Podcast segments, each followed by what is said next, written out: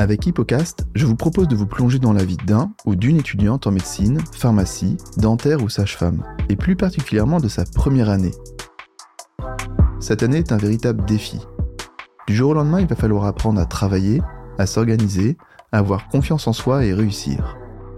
Seulement un étudiant sur cinq passera en deuxième année. Il faut être le meilleur, ne pas perdre de temps. Qu'est-ce qui fait qu'on réussit? Pour répondre à cette question, j'invite des étudiants et des étudiantes afin de percer leur mystère. Bonne écoute Je suis très heureux de recevoir aujourd'hui Ibrahim sur Hippocast. Bonjour Ibrahim. Bonjour, merci de l'accueil. Avec plaisir. Donc aujourd'hui, on va parler de plein de choses. Euh, pour situer un petit peu euh, aux auditeurs qui tu es, donc tu es en deuxième année à Sorbonne Université en médecine. C'est ça. Tu es rentré en... Enfin, tu as tenté ta passe à, à la rentrée de 2019. Tu n'étais pas assez bien classé pour être directement admis en deuxième année, mais c'est pas grave. Tu t'es pas découragé et t'as fait donc euh, le parcours accès santé en licence et à l'issue de cette deuxième de cette année de licence, tu as candidaté pour rejoindre la P2 tu as brillamment reçu parce que tu es arrivé deuxième, euh, deuxième de tous les candidats, donc bravo. Merci. Et euh, c'est pour ça qu'aujourd'hui tu es en P2. Et on va parler euh, de plein de choses, notamment toi tu étais full tutorat, tu nous en diras un peu plus, tout ce que ça t'a apporté. Parce que tu as eu quand même un classement, on va dire, ras des pâquerettes pour être pris. On va essayer de comprendre un peu pourquoi, à ton avis, tu n'as, il te manquait une petite centaine de places. On va essayer d'analyser ça ensemble. Et on va aussi parler de l'importance de l'écoute des cours euh, pour toi. D'accord? Et on va parler aussi, mon avis, de plein de choses au fil de la discussion. Et on va commencer par, euh, bah, par te présenter. Nous, est-ce que tu peux nous dire euh, déjà où est-ce que tu as fait ton collège et lycée Voilà, première question. Ok. je viens de Bagneux, j'ai grandi à Bagneux. Je suis né sur Paris, mais j'ai grandi à Bagneux. J'ai fait ma primaire, mon collège à Bagneux, à Henri Vallon et euh, Romain Roland, pour ceux qui connaissent. Et euh, Dédicace. Dédicace au 220. Et euh, mon lycée, du coup, je l'ai fait euh, dans la ville d'à côté, à Montrouge, au lycée Maurice Genevois. Donc ça, c'est dans le 92, donc dans le sud de, de Paris. C'est ça, exactement. D'accord. Et euh, t'as des frères et sœurs? J'ai deux grandes sœurs et un grand frère, du coup. Et qu'est-ce qu'ils font tous comme euh, qu'est-ce qu'ils veulent faire ou qu'est-ce qu'ils font euh, comme euh, métier? Mon frère, il est directeur artistique aujourd'hui et il travaille à Génération, la radio du coup. ma sœur, elle est, elle étudie pour devenir professeur en, en, langue arabe. Mon autre grande sœur, elle a, elle a fait une licence. Il me semble que c'était en langue, je sais plus exactement. Du coup, je peux en dire plus. Et là, en gros, elle est pas dans le monde du travail, mais elle prépare plus son entreprise. D'accord. Elle, elle, elle avait être euh, entrepreneur? C'est ça, c'est ça. Ok. Et euh, mon frère, il a fait un bac pro. Et ma sœur, euh, elle a pas fait ces études-là. Elle a directement commencé euh, les études de langue en Arabie Saoudite, du coup. D'accord. Ok. Ah oui, en immersion. C'est ça. c'est la meilleure méthode pour apprendre une langue, je pense. Donc toi, aujourd'hui, tu es en, en médecine. Est-ce que c'est un métier que tu voulais faire depuis que tu étais tout petit? Je serais un menteur si je dis ça que que je veux faire ça depuis euh, mes deux ans, que j'ai vu un médecin qui m'a trop inspiré et tout. Non, moi en vrai, euh, comment j'ai su que j'allais faire médecine Ça s'est passé en terminale. Je suivais un stage de de physique chimie. Et euh, il se trouve que la personne qui donnait les cours faisait médecine. Elle était en quatrième année à la faculté de Paris Nord, Bobigny. Et à un moment, on parle du supérieur et tout. Je lui dis que je sais absolument pas ce que je veux faire. Elle me parle de différentes filières. Elle me parle de médecine en dernier, me dire en me disant pourquoi pas? Moi, je te verrais bien. Euh, tu sais, en médecine, on, on fait plein de choses. On on est un peu plus en immersion, etc. Et en fait, ça correspondait avec euh, ce que je voulais faire en termes d'études, ce que je voyais en termes d'études. Parce que euh, le problème avec la fac, c'est que pour moi, c'était un peu trop théorique, les licences, etc. Et euh, l'autre souci avec euh, tout ce qui était euh, technologique ou euh, même les les les trucs euh, plus directs, c'est que c'était un peu moins théorique. Moi, je voulais un peu rester sur les bancs de l'école, mais en rentrant petit à petit dans dans, dans le dur du métier. C'est ça. Et du coup, j'y ai pensé, j'ai pesé le pour et le contre, et euh, c'est vraiment au moment de choisir de choisir avec parcoursup que ça s'est fait. Parce que j'avais plusieurs hésitations. J'ai principalement entre STAPS et, et médecine. Et passe du coup. On dit comme ça aujourd'hui. Ouais la passe ouais. C'est ça. Ouais. à mon époque c'était encore PASSES mais voilà j'ai pesé le pour et le contre. Je me suis dit euh, qu'il fallait que je me lance euh, dans médecine. T'avais des amis des copains ou des copains de copains qui avaient tenté cette euh, première année? Euh, de ceux que je connaissais avant euh, la avant de me lancer moi avant de décider de me lancer il y avait une euh, fille qui était qui avait un an ou deux qui avait deux ans de plus que nous qui s'était lancée à du coup à l'université de Paris qui avait redoublé mais qui l'avait eu ensuite. Euh, mais sinon à part ça il y avait deux trois personnes dans ma classe qui voulaient se lancer. C'était euh, les deux mais c'était tous des gens qui étaient à un autre niveau que moi scolairement ils étaient au-dessus. Donc t'avais quoi comme moyenne à peu près? Euh, au lycée. Ouais, au lycée. Au lycée, en seconde, euh, j'étais entre 14-15 mhm. et première terminale, j'étais vraiment à 12 de moyenne, je plafonnais à, à, ce 12. Et tu bossais pour avoir 12 ou t'étais un, en mode un peu je profite euh, de la vie entre guillemets? Euh, Je je bossais, mais je pense qu'un de mes principaux défauts, c'est que j'étais euh, un peu guidé par l'envie. Si, par exemple, j'aimais bien une telle matière, par exemple la SVT ou ou euh, par exemple euh, je sais pas le français bah en gros j'allais me donner à fond l'anglais je pouvais me donner à fond. Par contre des matières où euh, où je voyais que même en persévérant ça ça ne passait pas que ça passait pour tout le monde et en gros je perdais un peu d'intérêt il arrivait de me donner tout de suite moins pour une autre matière. Faut que tu sois motivé pour pour bien apprendre. C'est ça exactement. D'accord donc donc tu as 12 de moyenne c'est on va dire une, une révélation un peu tardive et tu t'es dit pourquoi pas? Je me suis dit euh, bon Ibrahim t'as quoi 18 ans? Euh, là tu vas te lancer pour la passe ça va durer un an. Tu réussis tant mieux tu vas devenir médecin bravo félicitations. Si ça passe pas au pire euh, t'auras 19 ans et t'auras tout le temps pour faire autre chose. Ouais, parce que c'est c'est entre guillemets c'est un choix qui est assez violent de, de vouloir faire de, de rentrer dans ce, dans ces études là parce que t'as quand même une année un peu horrible je sais, je sais, mais en gros, euh, mais. Est-ce que tu y allais avec une certaine naïveté ou tu savais pas trop à quoi t'attendre et tu dis on y va? Vraiment, je me suis dit euh, là c'est parti, on y va. Il n'y a pas de, comme disait jeune aujourd'hui, il n'y a pas de ralentir. Et en fait, c'est surtout, je pense, euh, lié en fait à la personne que je suis à la base. C'est parce que j'ai fait beaucoup de foot en compétition. Et en fait, on nous disait même quand on avait un adversaire plus fort que nous, euh, techniquement, individuellement, etc. Le but c'était d'y aller, c'était pas de, de faire les louanges de l'adversaire, de dire que ça va être dur, etc. C'était d'y aller et de d'aller confronter cet adversaire. De, fallait que, pour moi, il fallait que si la première année c'était vraiment quelque chose d'horriblement dur, euh, de compliqué, tout ce qu'on peut entendre, il fallait que je le vive de moi-même. C'est pas les témoignages des autres sur la difficulté qui allait me faire peur. T'aimes bien les défis Ouais, on peut dire ça comme ça. Je suis, je suis un homme de défis. et euh, t'as eu d'autres défis, donc c'est surtout dans le dans le sport que tu as pu un peu nourrir ça et, sentir que t'étais, euh, tu vivais avec, enfin, c'était une source de motivation pour toi? Je pense principalement dans le sport. Ouais, j'ai pas eu, euh, Dieu merci, j'ai pas eu euh, d'événements qui m'ont confronté dans d'autres domaines, euh, mais principalement dans le sport. D'accord. Donc t'es en terminale, on va revenir à, à ce moment-là. Tu fais tes choix sur parcoursup. Donc qu'est-ce que tu remplis euh, comme université et comme choix? Parce que ah non, à l'époque, il n'y avait pas euh, directement l'AS. Euh, enfin, c'est ça. En il n'y avait que Passes. C'est ça. On mettait un choix qui s'appelait Passes Île-de-France pour mmh. ceux de l'Île-de-France. Et en gros, quand on avait coché le choix, ben en fait, ça a envoyé la demande à toutes les facultés d'Île-de-France et c'est eux qui te mettaient sur les d'attente plus ou moins loin pour. Et en gros, en fonction des choix que tu avais dans les différentes facs, bah tu choisissais, t'étais dans la fac. Et t'as eu quoi comme, jeu, comme fac? Alors, euh, comme fac, j'ai eu euh, Paris Nord, Bobigny du coup, assez vite. Après, j'ai eu euh, Paris Sud et Sorbonne. je sais que pour l'Université de Paris, la partie des cartes du coup, j'étais très loin dans la liste d'attente. et Diderot, oh, c'est l'autre partie, c'est le du campus Bichat. J'étais un peu moins loin et je sais que j'ai une amie qui est partie là-bas. Elle m'a dit viens, viens. Je lui ai dit je suis trop loin dans la liste d'attente. J'ai pas envie de perdre mon choix à la Sorbonne. Donc c'est assez obscur, parce qu'il y a des universités qui t'acceptent, d'autres euh, bien d'ailleurs assez vite, et d'autres pas du tout. D'autres qui te mettent en liste d'attente 5 euh, millième. Euh. Ah oui, donc un peu dur quoi pour l'avoir. C'est ça. Puis tu sais pas si tu l'as eu finalement, parce que une fois que tu as eu Sorbonne, tu te dis j'y vais. C'est ça. Bon, Paris Nord on comprend parce que c'est loin de chez toi. Paris Sud, pourquoi t'as pas dit Parce que c'était peut-être plus simple pour toi? C'est ça. Euh, ben en fait Paris Sud, euh, La principale raison, c'est que déjà, je me suis dit que je voulais être sur Paris. C'est Ouais. un peu le sortir de la ville, de Bagneux, etc.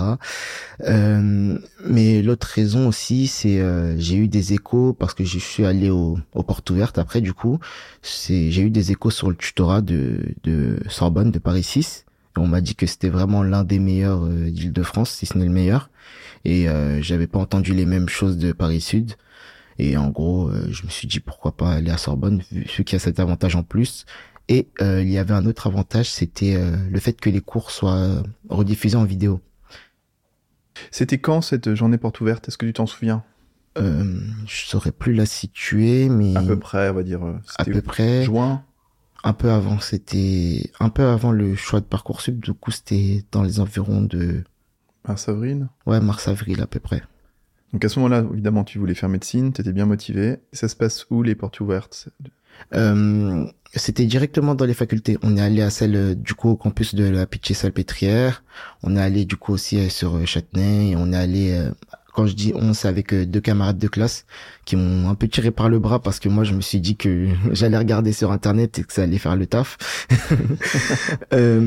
Du coup on est allé à Châtenay, la Pitié-Salpêtrière et euh, on est allé au campus de Villemain. Oui, je crois que c'est ça pour euh, du coup d'Hydro. Et après, on a fait la journée un peu en faisant le, le tour des, facs. Et comment ça se passe ces journées? Il y a des petits stands, stands tutorat, il y avait le doyen qui, disait un mot il. C'est ça, on avait un mot du doyen, euh, il y avait plein de stands qui se présentaient, qui, avec qui on pouvait échanger, demander, poser nos questions, etc. Et il y avait aussi euh, des gens avec euh, des petits cahiers bleus, des petits cahiers de différentes couleurs qui nous proposaient euh, des services qui étaient euh, extraordinaires, euh, qui paraissaient incroyables, euh, des cours, euh, des cours, euh, des résumés de cours en papier, euh, des, des, des séances de révision, etc. Moi, je pensais que c'était gratuit. Du coup, j'ai dit oui, je suis partant. Et après, ils ont commencé à m'annoncer euh, des prix étonnants, plusieurs milliers d'euros. Je parle bien sûr des prépas privés. Et là, je me suis dit, ah oui, c'est, c'est tout un business aussi, ces études. Tu te souviens du prix à peu près? Pas exactement, mais c'était au moins plusieurs milliers d'euros euh, parce qu'ils découpaient le l'aide pour le pour un stage de pré-entrée, l'aide pour le premier semestre et l'aide pour le premier pour le Oui. deuxième semestre, il me semble. Ça fait moins cher quand on dit que c'est 1000 plus 2000 plus 2000. Exactement. D'accord. Et donc, t'avais pas les moyens de te payer cette prépa? Vraiment pas. Euh, donc du coup, et à ce moment-là, t'as découvert en même temps le tutorat qui proposait les mêmes services finalement? C'est ça, des services similaires.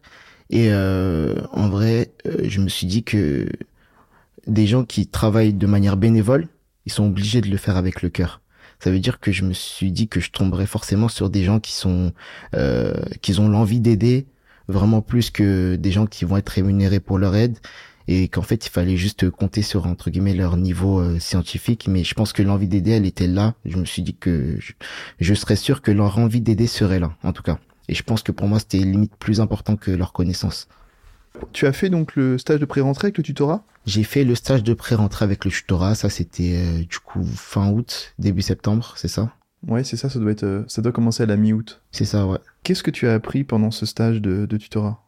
Euh, pendant le stage de pré-rentrée, franchement, euh, parce qu'en fait, avant ce stage de pré-rentrée, j'ai eu une sorte de mini préparation.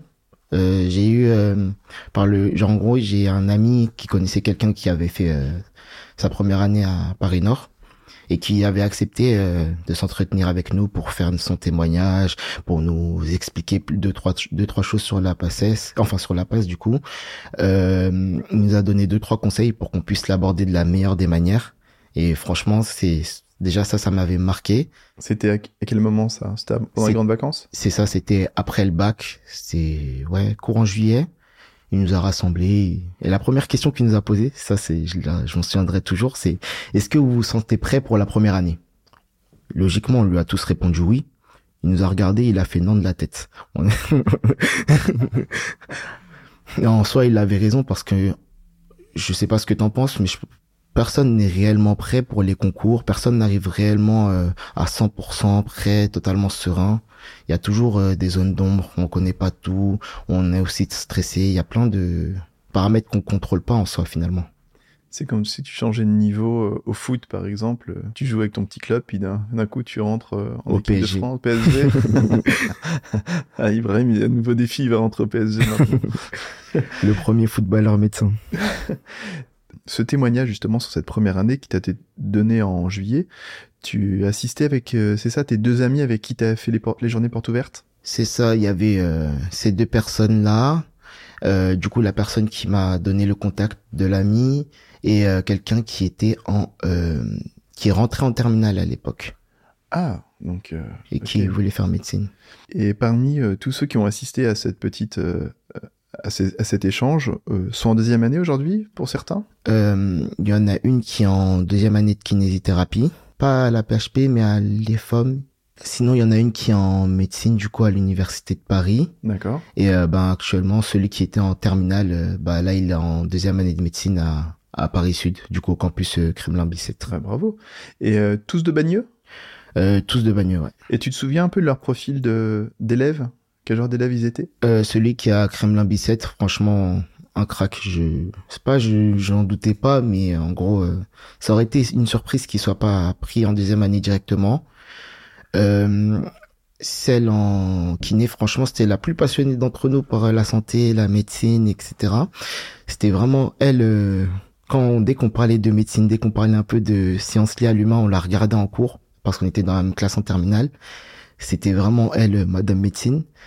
Et euh, sinon, l'autre, c'était un peu un profil comme moi, quoique un peu plus, euh, avec un peu plus de facilité, mais qui profitait un peu plus de son lycée. C'était, un- D'accord. T'étais plus bosseur que lui au, au lycée. euh, ouais, je devais Pour avoir travailler. les mêmes notes, tu C'est devais ça. travailler Je plus. devais travailler un peu plus, ouais. T'as des liens encore avec eux? Franchement, je les ai sur Snap, on parle de temps en temps. Euh, des fois, je passe les voir. Des, des fois, avec mon ami du Kremlin, on, bah là, on organise un five dans deux semaines. Si vous voulez venir, ça tient. euh, et ouais, sinon, j'ai gardé les liens avec la plupart des gens que j'avais au lycée. Ah, Super, donc c'est la battle des facs. Il n'y en, a En pas- a deux dans la même fac, quoi. Euh, bah là, non. Pas tes amis de... C'est ça, c'est ça, c'est ça. Ok. Revenons un peu à hum, tes vacances euh, d'été. Genre, tu sais que tu vas rentrer en passe euh, à la rentrée, enfin en septembre. Euh, tu profites à ce moment-là, tu fais des petits boulots pour avoir un peu te mettre de- des sous de côté, tu, tu, tu kiffes, tu fais quoi? Avant Tu de, l'avance. avant tu de rentrer, à travailler, ouais. excuse, je t'ai coupé. Euh, avant de, avant de rentrer en passe, du coup, euh, avant le stage de pré-rentrée, je me souviens que ma sœur elle m'a dit viens on va en vacances. Euh, C'était celle du coup euh, la plus grande. Euh, à l'époque, elle avait euh, trois filles. Trois filles, c'est ça. Euh, bah du coup, elle a eu un garçon entre temps. Félicitations à elle. Euh, elle me propose une semaine au Portugal. Puis le, avant la pré-rentrée, elle me propose une semaine au Portugal. Je lui dis, je suis carrément chaud, j'y vais. Euh, franchement, détente. Je me suis pas dit que j'allais prendre des cours d'avance euh, ou tout ça. Moi, franchement, j'y croyais pas. Je me suis dit que la meilleure chose que je pouvais faire avant de commencer cette année, c'était euh, de peut-être penser à la méthode euh, à laquelle j'allais l'aborder en termes de manière de travailler, etc. Et euh, surtout de me détendre parce que surtout le premier semestre qui dure à peu près une centaine de jours, c'est très intense. Du coup, si tu commences déjà à, t'épuiser avant, pour moi, tu vas finir cramé avant la fin du semestre. Et cette méthode de travail, justement, à laquelle tu as réfléchi pendant quelques temps, c'était clair? Est-ce que tu savais comment tu allais travailler exactement le premier jour à la fac? Euh, dans théorie, oui. En théorie, oui. Dans les faits, ça a pris un peu plus de temps à se mettre en place. Euh, mais en soi, ce que je faisais, c'est euh, euh, la fameuse méthode des J. Elle a, elle est connue. Je sais pas si j'ai besoin de la réexpliquer. Non, je pense que tout le monde la connaît. Ou alors, si vous la connaissez pas, vous pouvez regarder sur Internet. Mais en gros, je me servais de cette méthode comme base. C'est-à-dire que euh, si par exemple, euh, il fallait en théorie que je révise euh, six cours, bah en gros, j'en mettais euh, quatre dans quatre à réviser comme base, en me disant dans tous les cas, ça reste un rythme honnête. Et après avoir révisé ces quatre cours, je faisais en fonction de si j'avais encore la force, l'énergie de réviser les cours en plus. Si j'avais pas, je prenais une pause jusqu'à que je l'ai. Sinon, euh, je me lançais et, et je faisais le reste entre guillemets en bonus. Des fois, tu pouvais euh, sauter un cours. C'est ça. En gros, je mettais la priorité sur le fait de faire bien les choses. Euh, j'avais à cœur de pas faire tous les cours, de finir le programme 37 jours avant, euh, de aller le plus vite possible. Je me disais qu'en fait, euh, tout ce que je vois, ce sont des choses qui vont sur peut-être me resservir plus tard. Euh, si c'est pas pour le concours, ils vont peut-être me servir euh, dans la vie future. Je savais pas si j'allais faire médecine à ce moment-là. quand on est en première année, on sait pas si on va finir en médecine ou pas. C'est le but de la première année. Du coup, je me suis dit peut-être que c'est des notions qui peuvent me servir si je vais par exemple en biologie ou ailleurs. Euh, du coup, je me suis dit que dès que je vois un cours, j'essaie de le faire bien. Bon, pas prendre 15 euh, ans non plus, mais vraiment mettre l'accent sur l'efficacité. C'était un des conseils que le monsieur de l'été nous a donné. Et eh ben, ça va nous amener directement, justement, peut-être à parler un peu de ton, de cette organisation et ta méthodologie de travail. On va rentrer dans le détail. On, on passe un peu ce stage de pré-rentrée. J'ai l'impression que ça t'a peut-être euh, permis de te lancer pour c'est un échauffement. C'est ça. Avant le match. C'est ça, de prendre un peu le rythme. Voilà. Et après, euh, coup de sifflet, c'est parti. Donc, euh, ben, déjà, on va, on va repartir un petit peu de, de d'une journée type peut-être que tu avais, parce que tu habites à, à Bagneux, c'est euh, c'est combien de temps de, de ta faculté? C'est, je dirais, 45 minutes de trajet, du coup, 1h30 dans les transports par jour, quoi. Ok. Et t'allais à la fac tous les jours? J'allais à la fac euh, quasiment tous les jours pour aller à la bibliothèque et ouais. Franchement, c'était un indispensable pour moi. Tu révisais la bibliothèque, pas chez toi Pourquoi? Chez moi, déjà, j'étais très facilement, euh, j'étais très facile à distraire chez moi. Et euh, on me demande beaucoup de choses quand je suis juste dans ma chambre, parce que les parents ils comprennent pas forcément l'exigence que ça demande de travailler à la faculté et encore plus en première année de accéder à la médecine. Genre tu te faisais engueuler si tu euh, si tu rendais pas service ou si tu ouais t'es jamais disponible. Désolé maman. Mais euh, du coup en gros euh, ouais je préférais aller à la bibliothèque comme ça ça marquait clairement le fait que je sois à l'école. Comme ça on, on, se dit ouais. ton mental. Exactement. Donc tu te levais à quelle heure le matin? Le matin en moyenne, je dis en moyenne parce que ça pouvait, ça pouvait changer. En moyenne, je me réveillais euh, vers 8 heures. D'accord. Et le but, c'était d'arriver euh, à la fac euh, pour 10 heures. Qu'est-ce que tu faisais pendant tous ces transports en commun? Tu, tu révisais des fiches ou Pendant les transports en commun, là, c'est un avantage que à l'époque que les autres facultés n'avaient pas, c'est que pour les cours de première année, ils étaient ces cours-là, ils étaient euh, rediffusés ou même on pouvait les suivre en direct via internet, via Moodle. Du coup, euh, pendant mes trajets, ben je regardais un cours, je mettais mes écouteurs ou mon casque et voilà, je calculais personne. D'accord. Tu avais toujours du réseau pour euh, pour écouter? Toujours. Toujours. Vive la 4G.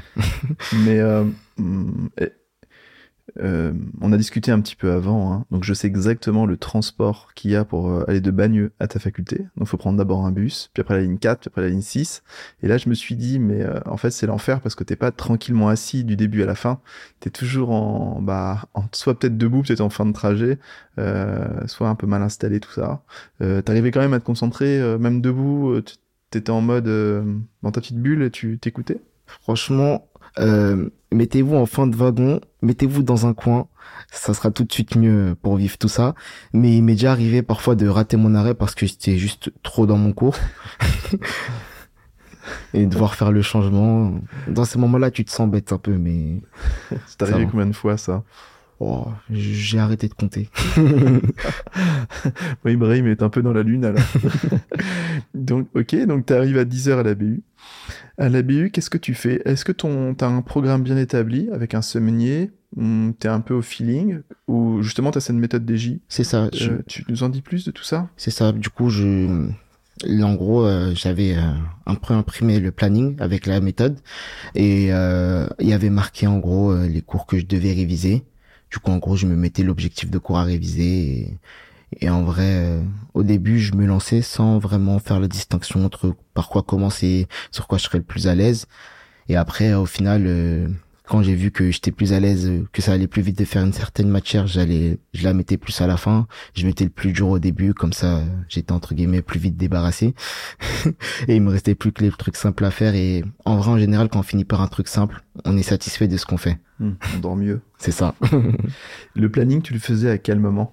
Le planning, euh, en fait, tous les samedis matins, on avait euh, des concours blancs en gros, les gens, ils utilisaient leurs après-midi pour un peu se relâcher, se reposer. Je le faisais aussi. Mais en gros, euh, avant de prendre mon après-midi, entre guillemets, ou de faire une petite pause, une plus grosse pause que d'habitude, ben, en gros, je me disais, bon, là, cette semaine, euh, j'ai fait ça.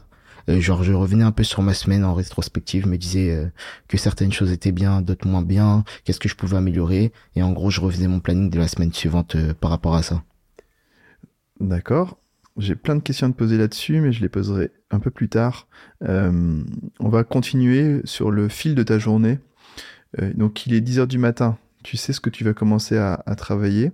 Euh, à ce moment-là, à ce moment-là, donc tu fais tes fiches en fonction de ton planning. À quel moment tu t'arrêtes et, quel genre de quand tu apprenais une fiche, tu faisais comment concrètement? Est-ce que tu écrivais sur un bout de papier? Tu te l'as récité mentalement, chanson? Franchement, euh, il y a eu plusieurs choses. J'ai, euh, j'ai euh, bon pas la chanson, mais j'ai, j'ai jamais poussé la, la chansonnette en première année. Dommage. j'ai l'impression d'avoir raté un truc. Mais j'ai, j'ai effectivement gribouillé sur un papier, l'agressé ma fiche avec un surligneur. Ça, je pense que tout le monde l'a fait. mais aussi, quand je tournais des pages, j'essayais de mettre mes fiches notion par notion. Me dire, bon, là, l'affiche, le cours, il essaye de me parler de ça. Et quand il finit de parler d'une telle chose, je me dis, est-ce que j'ai compris ce qu'il a essayé de me dire? Ça veut dire, avant de tourner la page, je me disais, qu'est-ce que je viens de lire? Je viens de lire ça, ça et ça. Et si j'arrivais pas à me faire au moins l'idée de ce que je venais de lire, bah, je revenais en arrière et je relisais. D'accord. Donc pour toi, ce qui est important, c'est la compréhension. C'est ça, je la mettais en fait euh, quasiment au moins. Euh, c'est au moins aussi important pour moi que euh, l'apprentissage euh, entre guillemets brut de comprendre ce qu'on fait. C'est une manière de retenir parce que en réalité avec la quantité de cours qu'on a en première année, si tu décides de tout apprendre sans euh, utiliser ton cerveau pour comprendre, ça devient très vite impossible. Et tous ces cours que tu apprends en fiche, tu les as déjà écoutés en pendant les transports ou à d'autres moments sur ton téléphone ou tout sur un ordi?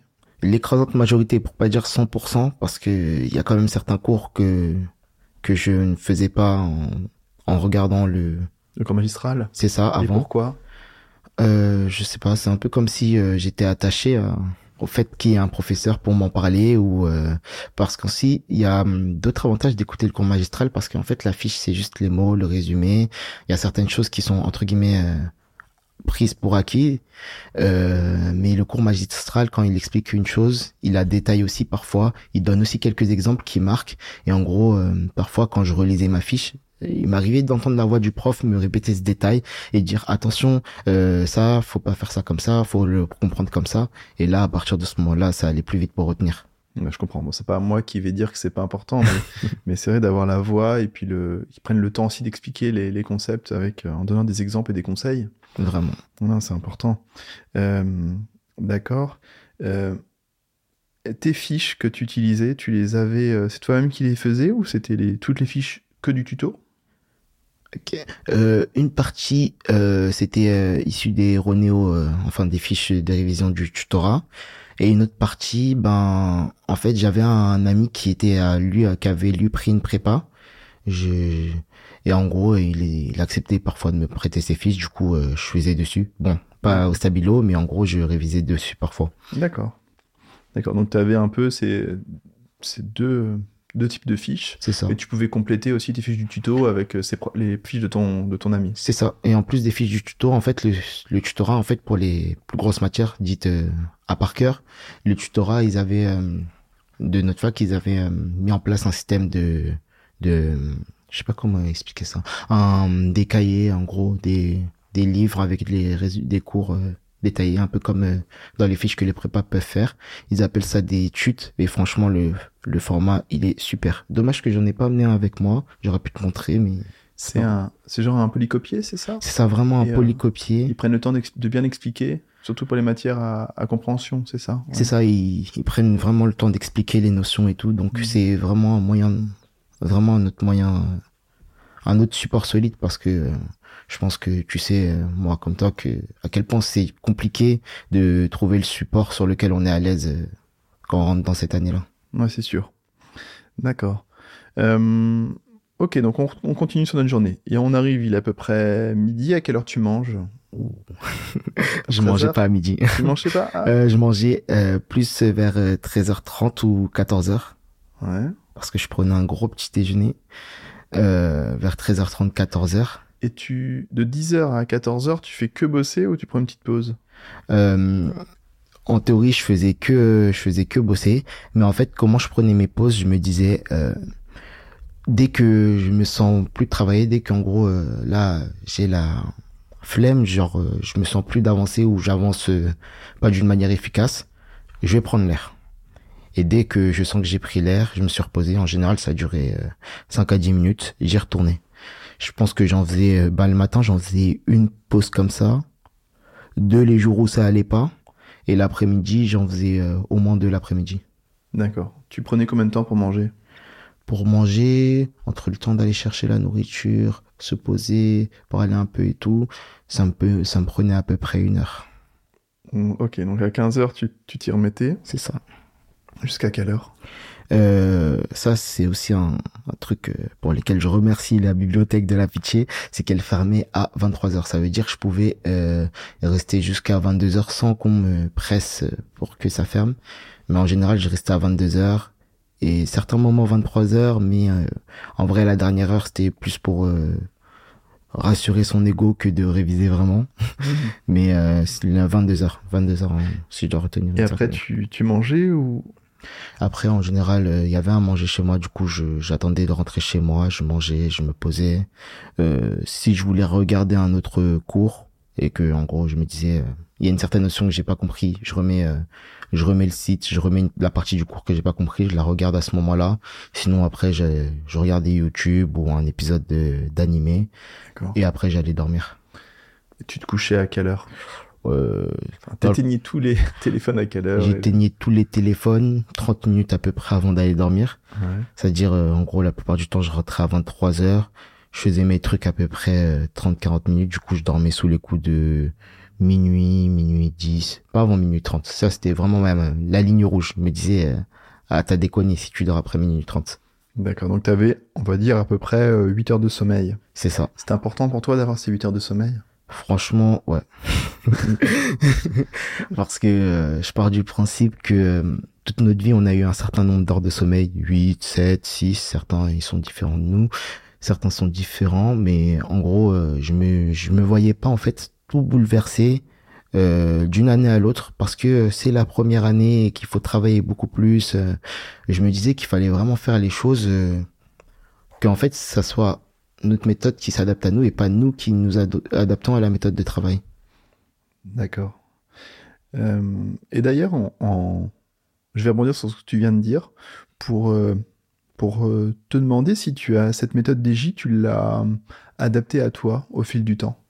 C'est ça, vraiment, parce qu'en fait, la méthode DJ brute, il y a certains, il y a certains trucs que, enfin, il y a certains moments où je me disais, bon, là, euh, c'est le moment de réviser un tel cours. Je trouvais pas la- le, le fait de réviser le cours de que le fait que je devais réviser, rédiger, réviser ce tel cours de, attends, je reprends. Euh, T'avais pas le temps de le, de faire sur le, le- le jour J, c'est ça. justement En fait, parfois, je me disais euh, que réviser un tel cours ce jour-là, je trouvais pas ça pertinent dans la mesure où soit j'avais pas le temps de le réviser, ou soit, euh, en fait, quand je faisais les QCM pour m'entraîner, ben, j'avais tout bon à ces QCM-là. Du coup, je me disais, je vais peut-être revoir vite fait deux, trois détails, mais le réviser de manière entière, le réouvrir, faire toutes les pages, je me voyais pas refaire ça ce jour-là. Peut-être quelques jours après, pourquoi pas, mais je, quand j'en voyais pas la nécessité, j'hésitais pas à décaler euh, un certain jour ou certains cours. D'accord, ok. Donc tu avais quand même la rigueur de, de te poser la question euh, est-ce que je connais bien les cours que je dois, euh, enfin, on va dire, théoriquement réviser? Si c'est euh, oui, bah, tu pouvais peut-être, à, on va dire, à la fin de la, enfin, une fois que tu as vu 5-6 fois, tu vas dire, bah là, peut-être que je vais pas le refaire à fond. Euh, je vais plutôt prendre le temps pour faire quelque chose que je maîtrise pas trop. Et si t'as pas le temps de faire, euh, justement, ces cours-là qui sont un petit peu, euh, un peu difficiles pour toi, ou voilà, où t'as pris du retard, ou, enfin, peu importe la raison, tu pouvais le décaler au lendemain ou sur le lendemain. C'est ça. Mais par contre, quand je l'ai décalé, bah, en fait, je pouvais pas décaler une chose plusieurs fois. Je me disais que une fois que je l'ai décalé, je l'ai décalé, mais il devient prioritaire. Parce qu'en fait, le problème, c'est que si on commence à décaler plusieurs fois, on finit par soit jamais les faire, soit se mettre dans une situation plus précaire que la situation euh, de base pour les cours sur lesquels on est en retard, par exemple. Donc tu t'appliquais une grande rigueur euh, en... avec toi-même, finalement. Tu pouvais pas te mentir et te dire, ah, c'est bon, je, je, je, connais le cours, et en fait, tu sais pertinemment que tu le connais pas. T'acceptais pas ça. C'est ça, parce qu'en fait, je me disais que, je me suis dit que, tout simplement, tous les moments où j'allais euh, me voiler la face, me dire oh ça va, etc. Ben j'allais le payer le jour J. J'allais me dire que le jour du concours, ça serait autant d'hésitation, ça serait autant de moments de stress, de, de moments où je me dis ah j'aurais dû, j'aurais dû, j'aurais dû. Du coup je me suis dit que c'est tout simplement mieux de se prendre à peu près la gifle de la difficulté que de se prendre la gifle de l'échec au concours. Donc à la fois tu t'écoutes, genre c'est un moment t'en as marre de travailler, comme tu dis, je reprends tes mots, t'as la flemme. bah tu sors, tu prends l'air, comme ça au moins tu sais que tu as fait le vide et hop tu t'y remets après. Et, euh, et mais par contre tu sais que tu pousses pas trop le bouchon entre guillemets. Genre si tu euh, si tu connais pas un cours et que tu l'as déplacé une ou deux fois, après tu dis non c'est c'est fini, là je, là je le fais, je le fais, peu importe. En mode euh, je dois le maîtriser de toute façon et sinon je vais tout rater quoi. C'est ça. Ok, ah bah c'est super intéressant. Euh, je pense que dans l'essence de la méthode DJ, euh, le principe c'est de c'est de revoir de manière très fréquente et rapprochée, on va dire, les cours au début, parce que faut que ça faut que ça rentre, et après on espace petit à petit euh, les révisions. Euh, donc pour moi, euh, cette méthode elle est totalement respectée. Euh, même si tu le décales d'un jour ou deux, au lieu de faire le J15, tu fais le J17, euh, franchement, ça change pas grand chose. Hein. Je suis d'accord avec toi. C'est juste qu'il faut bien se, bien être organisé et puis pas rater euh, peut-être une séance de révision ou deux, quoi. C'est ça. Et même, en fait, peu importe la méthode de travail qu'on applique, faut savoir que, en fait, faut, euh, comme je disais, adapter la méthode de travail à notre personne parce qu'en fait, elle est jamais réellement adaptée. Peu importe la méthode qu'on va prendre, faudra forcément prendre un peu faire, je sais pas si c'est le bon mot, faire des concessions entre guillemets euh, pour que ça soit vraiment notre méthode de travail parce que j'ai considéré que la méthode DJ c'était un peu la base sur quoi j'allais me baser, mais euh, au final ce que comment ça allait rendre, ça allait être ma méthode de travail à moi. D'accord. Et euh, est-ce que tu avais des des moments euh, un peu différents dans ta semaine, on va dire du lundi au vendredi, c'était toujours ça, genre le matin, t'écoutes tes, tes cours pendant les transports, ensuite t'arrives jusqu'à 23h, tu, tu bosses en mode, euh, en mode warrior, commando, tes fiches, tu les stabilotes, t'essaies de bien comprendre tout ça, et le soir, hop, tu te refais euh, des petits flashs sur tes cours magistraux sur les points que t'as pas bien compris, et sachant que c'est extrêmement euh, intéressant d'avoir justement tous les cours enregistrés. C'est super. Tu sais exactement à 1h22, euh, hop, du cours de, de, tel prof, tac, tac, tac. Je pense que sans ça, mon année, elle n'aurait pas été super. pareille. et, euh, et donc après, tu rentres, tu manges vite fait. Tu, j'imagine que tu passes un petit moment, enfin peut-être qu'il est un peu tard, mais tu vois un peu ta famille euh, en semaine ou en fait non? La plupart du temps, quand je rentrais, ils se préparaient soit à dormir, soit ils dormaient déjà. Du coup, euh, j'attendais ouais. plus au week-end. Ok, donc tu mangeais, tu faisais tes trucs, tu dormais. Et ça, du lundi au vendredi, c'est pareil. Euh, en gros, il y avait souvent, au premier semestre en tout cas, il y avait souvent les ED euh, le mardi, les enseignements dirigés. Mmh. Du coup, euh, j'y allais, c'était le seul moment où ça changeait un peu. Du coup, là, je me levais plus tôt. Parce qu'en fait, soit ils étaient à 8h30, soit à 10h et quelques. Du coup, ouais, le réveil, il piquait un peu quand c'était 8h30, mais quand c'était 10h, c'était un peu comme d'habitude. Juste, je remplaçais ma première partie par les 1 ED. Pour toi, c'était important d'y participer physiquement à ces ED euh, Parce que ça, par contre, c'était pas retranscrit en vidéo. Du coup, euh, la participation physique, oui, évidemment, parce qu'en fait, euh, le, le truc qui était important aussi, c'était de les préparer, de pas arriver euh, en touriste, de pas arriver euh, voir les questions sur le tas, se dire ah oui pas bête, ah oui pas bête, ah oui pas bête. Au final, tu ressors avec pas grand chose.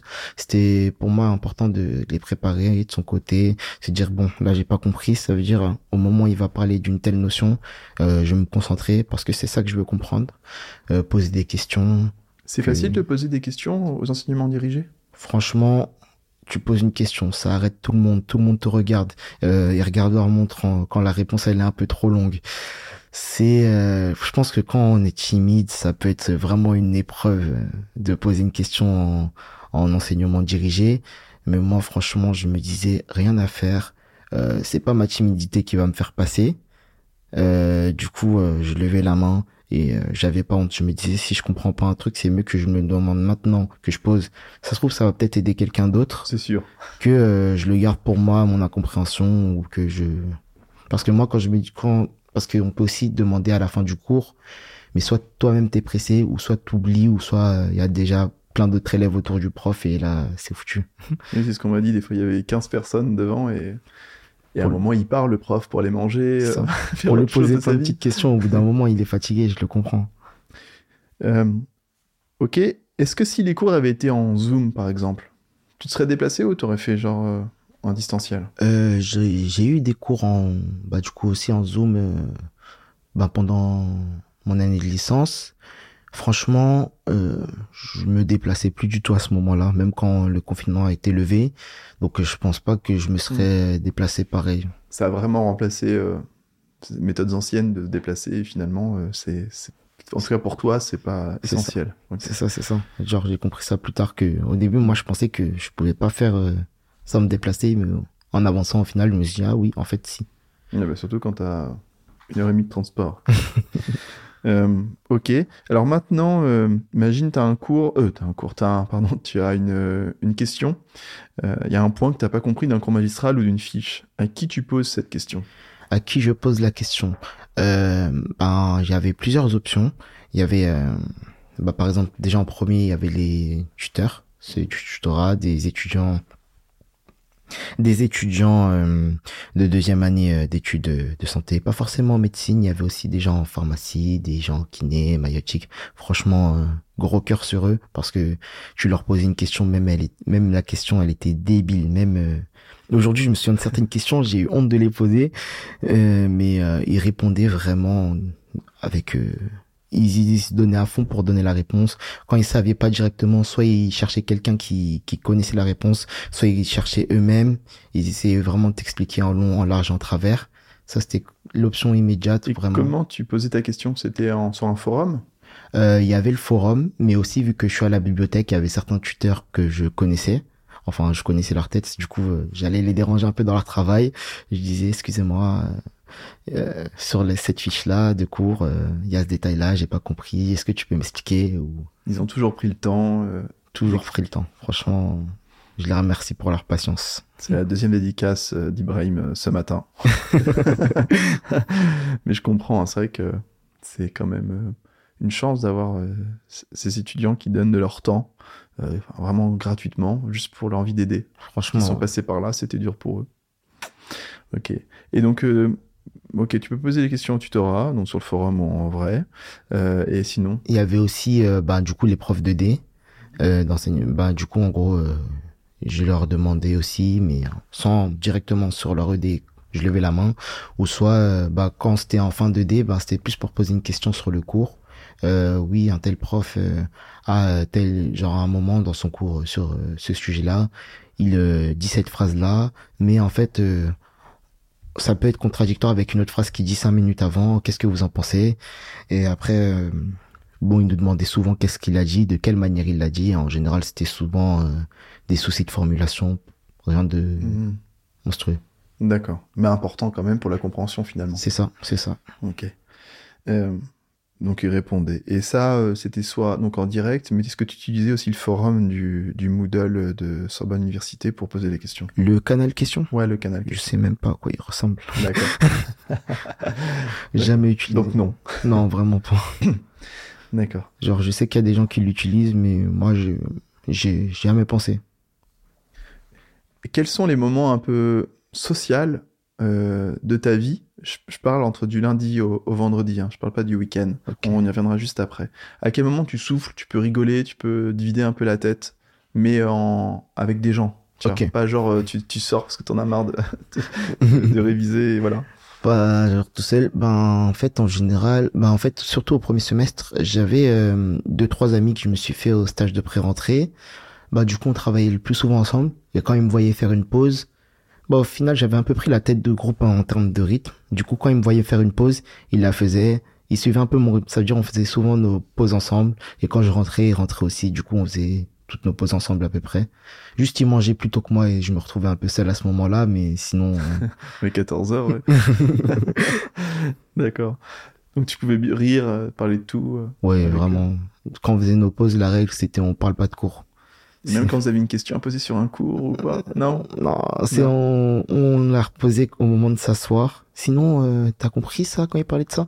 Mais pendant la pause, vraiment, on essayait de parler d'autres choses parce qu'on s'est dit, on a déjà assez de cours dans nos vies. Venez, on profite du moment où on est en train de souffler pour vraiment souffler. D'accord. Et maintenant, on va venir au week-end. Donc le samedi matin, t'as la colle. Donc c'est un concours blanc euh, organisé par le tuto. Exactement. Ça se passe où? Comment? Ça se passe euh, sur le campus de la fac. euh, le, la faculté euh, prête euh, du coup des amphis et des salles pour euh, Donc en mode l'organisation. réel, quoi, presque de, de ça. concours. C'est ça, c'est ça. On prend nos places, euh, des sujets, des grilles QCM. On a, on a le chrono. euh, on lève la main quand on a quelque chose à demander, etc. Vraiment conditions euh, qui essayent de se rapprocher le plus du concours. Ça, c'était le matin, samedi matin. Après, quand on sort de ces concours blancs, euh, ben j'en profitais. euh, bon, je faisais ma pause manger un peu plus tôt que la semaine, c'est-à-dire euh, plus aux alentours de midi. Et avant de reprendre l'après-midi, parce que quand on mange, il y a toujours un petit moment où on a du mal à repartir. Bah, je me servais de ce moment-là pour euh, faire la rétrospective sur ma semaine. Si, euh, si en gros il y avait certains points, ce qui était bien, ce qui était pas bien, les points améliorés, les points qui sont bien, ce qu'il faut maintenir. S'il y avait des doutes, je demandais euh, à un tuteur parce qu'on avait tous, euh, la plupart, ceux qui le voulaient, ils avaient un ce qu'on appelle un parrain, quelqu'un qui est déjà passé par là et qui est vraiment là pour eux, quelqu'un qu'on peut euh, contacter plus plus rapidement par message, on a ses réseaux, on peut lui poser des questions si on a besoin de lui parler, s'il y a des moments durs, on peut lui parler.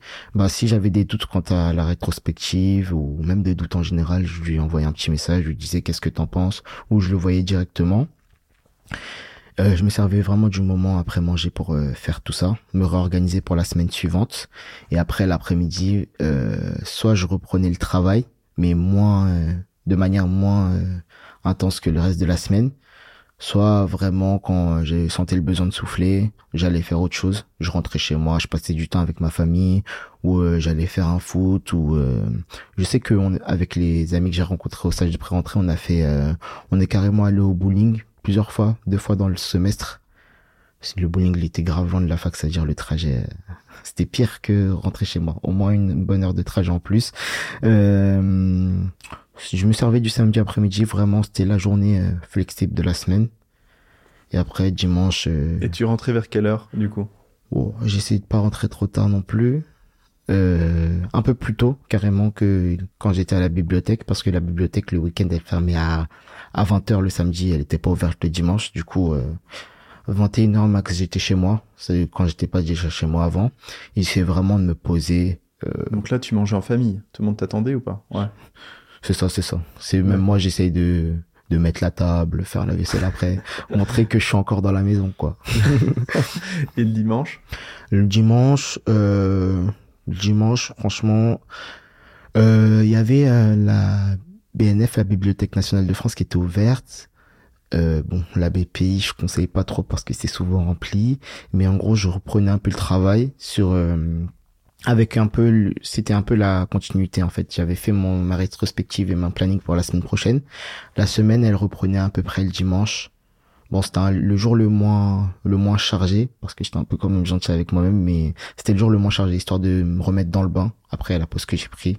Et après le lundi jusqu'à vendredi, on repartait sur le rythme de base. Est-ce que tu avais un carnet d'erreurs pour noter soit les, les points de cours ou soit les cours qu'il fallait revoir ou des choses comme ça?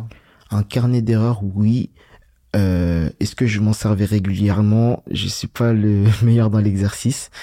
Euh, mais si je peux donner un conseil, c'est euh, ne commencez pas votre carnet d'erreurs dès le 1er septembre ou dès les premiers jours de l'année, parce que au début vous ferez, ouais c'est ça, au début vous ferez beaucoup trop d'erreurs pour euh, pouvoir euh, tout lire. C'est vraiment, il faut noter les erreurs qui reviennent souvent et qui, euh, malgré les relectures, euh, ne cèdent pas, qui, je sais pas comment dire, ne cèdent pas, qui ne partent pas. Mais euh, ouais, si vous devez le commencer, attendez un, au moins une ou deux semaines, euh, au moins euh, après le début du semestre pour le commencer. Moi, ce que j'utilisais surtout, c'est euh, des petites feuilles de brouillon au moment où je faisais mes QCM, où je notais mes corrections. J'écrivais euh, l'endroit où je m'étais trompé dans le cours, pourquoi je m'étais trompé quand j'arrivais à comprendre pourquoi. Et au moment de relire le cours, j'avais la petite feuille avec moi. Et du coup, je la, je la glissais à l'endroit du cours. Et en gros, euh, à chaque fois que j'ouvrirais le chapitre, bah, j'avais les petites feuilles qui me disaient Eh, tu t'es trompé à cet endroit, tu t'es trompé à cet endroit, tu t'es trompé à cet endroit. Et euh, je me disais qu'au bout d'un moment, si je fais toutes les erreurs possibles sur un cours, bah, je peux plus me tromper aussi. et euh, après ces feuilles-là, quand j'avais compris mon erreur et que je la faisais plus, ben, j'en faisais une boule et je la jetais. C'était moins encombrant qu'un cahier. Ok, et euh, je voudrais revenir sur l'école. Quel était ton classement? Est-ce qu'il a évolué euh, au cours de- du semestre? On parle du premier semestre là. Ok, du premier semestre, franchement, le premier concours blanc que j'ai fait, c'était celui où on était le plus. J'étais dans les 200 derniers. Une grosse claque. Je me suis dit, qu'est-ce qui s'est passé? Oh là là, c'est la catastrophe. Comment je vais faire? Et en fait, au fur et à mesure du semestre, euh, je remontais petit à petit. Et en fait, à la mi-semestre, j'ai eu un, un, un classement qui allait pas du tout avec ce que j'avais d'habitude et ça m'avait grave surpris. C'est euh, à la mi-semestre, je crois qu'on était euh, du coup à ce moment-là 500 à venir. Et ben j'étais arrivé 34e dans une matière, j'ai j'ai fêté ça tout l'après-midi. ah, c'était incroyable pour moi parce que j'étais à ce moment-là, je stagnais euh, autour euh, dans le milieu à chaque fois et euh, en gros à la fin du semestre, ben j'étais euh, dans le premier tiers tout le temps. D'accord. Comment t'expliques qu'il y a de moins en moins de gens qui, qui viennent faire l'école? Le retard. Ah, Ils Le- préfèrent euh, bosser C'est ça. que- C'est une des principales stratégies du, de l'étudiant en première année de santé en retard. C'est de euh, se couper du monde et de euh, se consacrer qu'au travail. D'accord. Je pense pas que ça soit la meilleure, mais euh, certains font ça.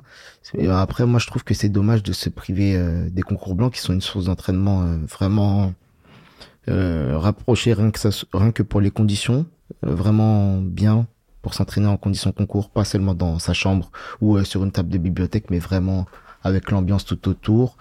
Euh, la formulation des questions, parce que le tutorat, il cherche aussi à chercher les, les détails qu'on aurait oublié à- d'apprendre. Oui, parce qu'ils inventent des QCM, c'est pas des annales. Exactement, c'est avec leurs petits doigts, leur ordi, leur ordi, ils prennent encore plus de leur temps pour euh, nous concocter les QCM. Et je trouve ça en vrai génial. J'ai pu le faire aussi de mon côté. Et franchement, c'est pas simple. Oui. en tant que tuteur. Ça, c'est plus tard, ça. C'est ça, c'est plus tard. Ok. Justement, euh, à quel moment de tes révisions tu faisais les annales? À quel moment Est-ce que tu as commencé au début, au début du semestre ou genre à la fin, tu les gardes à la fin? Quelle était ta stratégie avec Euh, les annales? je me les suis gardés à la fin, à peu près un mois avant. Euh, j'ai commencé vers novembre, il me semble. Il me- à ce moment-là, il y avait une grève des transports, du coup, c'était un peu plus compliqué de venir à la fac. Ouais, je me suis gardé vraiment pour le dernier mois. Et ce que je faisais, c'est que je faisais euh, des annales les plus anciennes aux plus récentes, pour vraiment garder les années les plus récentes euh, pour euh, les derniers jours. Me dire que là, c'est vraiment en condition concours, on y va à fond. Le jour J peut ressembler à ça. Hmm. Et t'as vu une amélioration au fil du temps? Oui, vraiment oui, parce que en fait déjà quand on arrive préparé au début, on est parfois étonné par la formulation des questions qui peut être différente euh, de ce qu'on a vu euh, peut-être au tutorat ou euh, dans les QCM d'entraînement qu'on peut piocher à gauche à droite. Mais euh, quand on s'adapte à la formulation de questions, quand on comprend euh, quel point du cours ils essayent d'exploiter par leurs questions, quand on fait les liens, euh, quand on trouve aussi certains liens logiques pour euh, répondre à la question, parce que je répondais pas à toutes les questions avec euh, mes connaissances, mais des fois je me disais que euh, peut-être ce l'item du de ce QCM il est incohérent, du coup euh, il est faux ou ce genre de choses. Ça permettait aussi de ga- gagner quelques points en plus. Du coup c- cette amélioration, oui, je peux dire que je l'ai vue. D'accord. Tu le chronométrais? Est-ce que je me chronométrais? Au début, pas du tout, parce que ça me prenait beaucoup trop de temps de faire un sujet d'anal. Mais après, plus j'avançais, et surtout pour les sujets les plus récents, je me, je me chronométrais et euh, une technique que je partage, mais ça c'est vraiment pour euh, les plus fous d'entre vous, c'est de se mettre moins de temps que la vraie épreuve. je m'explique avant que vous me preniez pour un fou. Euh, je me suis dit que si je me mettais moins de temps que pour la vraie épreuve, ça me forçait à réfléchir en moins de temps. Et en fait, moi, je me suis dit que il me fallait, j'ai compris avec aussi avec les concours blancs du Torah, qu'il me fallait un certain temps pour me relire. Et du coup, j'allais m'allouer ce temps pour relire sur le temps qui me restait. C'est-à-dire que si pour une épreuve d'une heure trente, euh, je me mettais euh, une heure pour la faire au chrono, et ben en gros, dès que le chrono sonnait, ben je me dis euh, là, je dois avoir fini l'épreuve et je passe à ma relecture. Je revoyais euh, certains QCM pour voir si euh, ma grille n'était pas décalée. Euh, je voyais la cohérence de certains QCM où j'étais sûr d'avoir répondu bon pour savoir si j'étais bien réveillé. Et j'allais sur les QCM où j'avais vraiment des doutes pour trancher, prendre ma décision. D'accord. Et t'as vu que ton cerveau, il, tel un muscle, tu l'as entraîné, il était très efficient à la fin? Comme un muscle, ouais. Ben finalement oui, parce que sur toutes les épreuves qu'on a eues, euh, il y en a aucune où j'ai été contraint réellement par le temps. J'ai tout pu finir euh, plus ou moins en avance. Du coup, euh, ça va, ça a bien marché pour moi. C'est comme un coureur qui met des poids et un jour il les enlève et ça lui semble facile de courir. Ah, exactement. ok. Donc on va arriver au jour du concours du S1. comment ça s'est passé pour toi, cette, ce moment-là où, bah, où tu voyais vraiment tes, enfin, la concurrence, entre guillemets, ouais, d'arriver au jour du concours? Bah en vrai, je me suis mis un peu dans l'état d'esprit concours. Euh, vraiment, je me suis dit, je suis en concours à 100 avec la pression qui va la veille. Parce que euh, la veille, en fait, le concours, il était à Villepinte, j'étais à Bagneux. Du coup, impossible que je parte de chez moi, même si c'est le RERB. J'avais trop peur qu'il y ait une panne ou euh, quelque chose qui fait que qui mette mon investissement sur ce semestre à néant. Du coup, j'ai pris un hôtel. Mais prendre un hôtel la veille, c'est prendre les risques qui vont avec. Du coup, j'ai pris un hôtel qui était loin pas de la meilleure qualité et euh, au dernier moment. Ça veut tu veux dire, qu'il y avait plus de place? Euh, Il y avait plus de place euh, dans les hôtels les plus proches. J'ai dû prendre un hôtel plus loin. Ah, c'est un super conseil que tu donnes. À Il faut vraiment le prendre un peu plus tôt. si mon inscription en septembre. Ça, dès qu'on a le lieu du concours, vous le prenez parce que je connais des gens qui ont finalement pris un hôtel pour Villepinte au deuxième semestre, mais le concours s'est passé ailleurs. Du coup, ils étaient un peu Mais hum, du coup, je l'ai un peu pris au dernier moment. Du coup, la veille, je vais à mon hôtel. Euh, petit transport, je parle avec le conducteur. Euh, il me dit, ah, t'es en médecine, franchement, bon courage, tout ça et tout. Ah, pour lui, c'était sûr, j'allais réussir, alors, que moi-même, je savais pas. Euh, je me pose dans l'hôtel, franchement, j'étais déçu. Il faisait tout noir, c'était tout petit. Euh, la douche et les toilettes, c'était au même endroit. Je me suis dit, bon, tu sais quoi, t'es là juste pour le concours, t'es pas là pour faire euh, un vlog ou je sais pas quoi. Du coup, je me pose, euh, je prends les derniers détails que je dois réviser et je me dis bon, là, j'ai révisé tout le semestre. Euh, il me semble que quelques heures avant, enfin, genre, je m'étais arrivé vers 17-18 heures. Je me suis dit bon, là, j'ai révisé tout le semestre. C'est pas, euh, genre, je pense que si je continue à réviser comme d'habitude, ça va plus me mettre de pression que de me faire apprendre des trucs. Du coup, je me pose.